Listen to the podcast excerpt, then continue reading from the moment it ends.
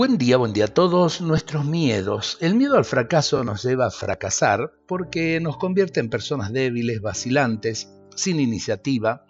Nos lleva a dudar permanentemente.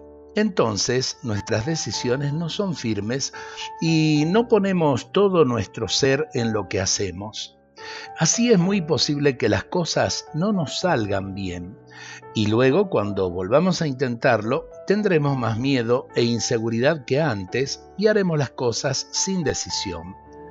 Muchas veces el miedo al fracaso viene de sentirnos inferiores a los demás.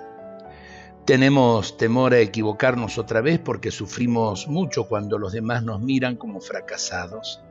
Esto es más doloroso todavía cuando estamos en competencia con una persona que no nos ama e imaginamos que se burlará de nosotros.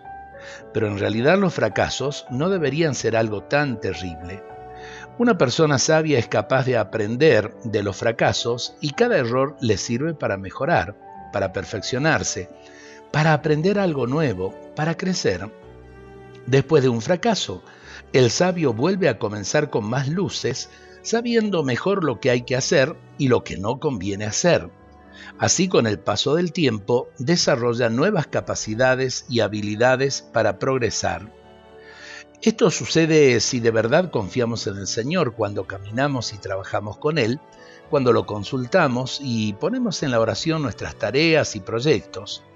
En el fracaso una persona sabia es capaz de descubrir el amor de Dios que la llama a los ojos y le ofrece una nueva oportunidad.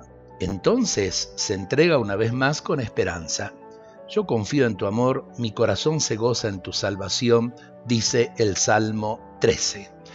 Eh, ojalá que lo hagamos así, con mucha esperanza. Todos necesitamos de la esperanza para vivir, para trabajar y para caminar con alegría.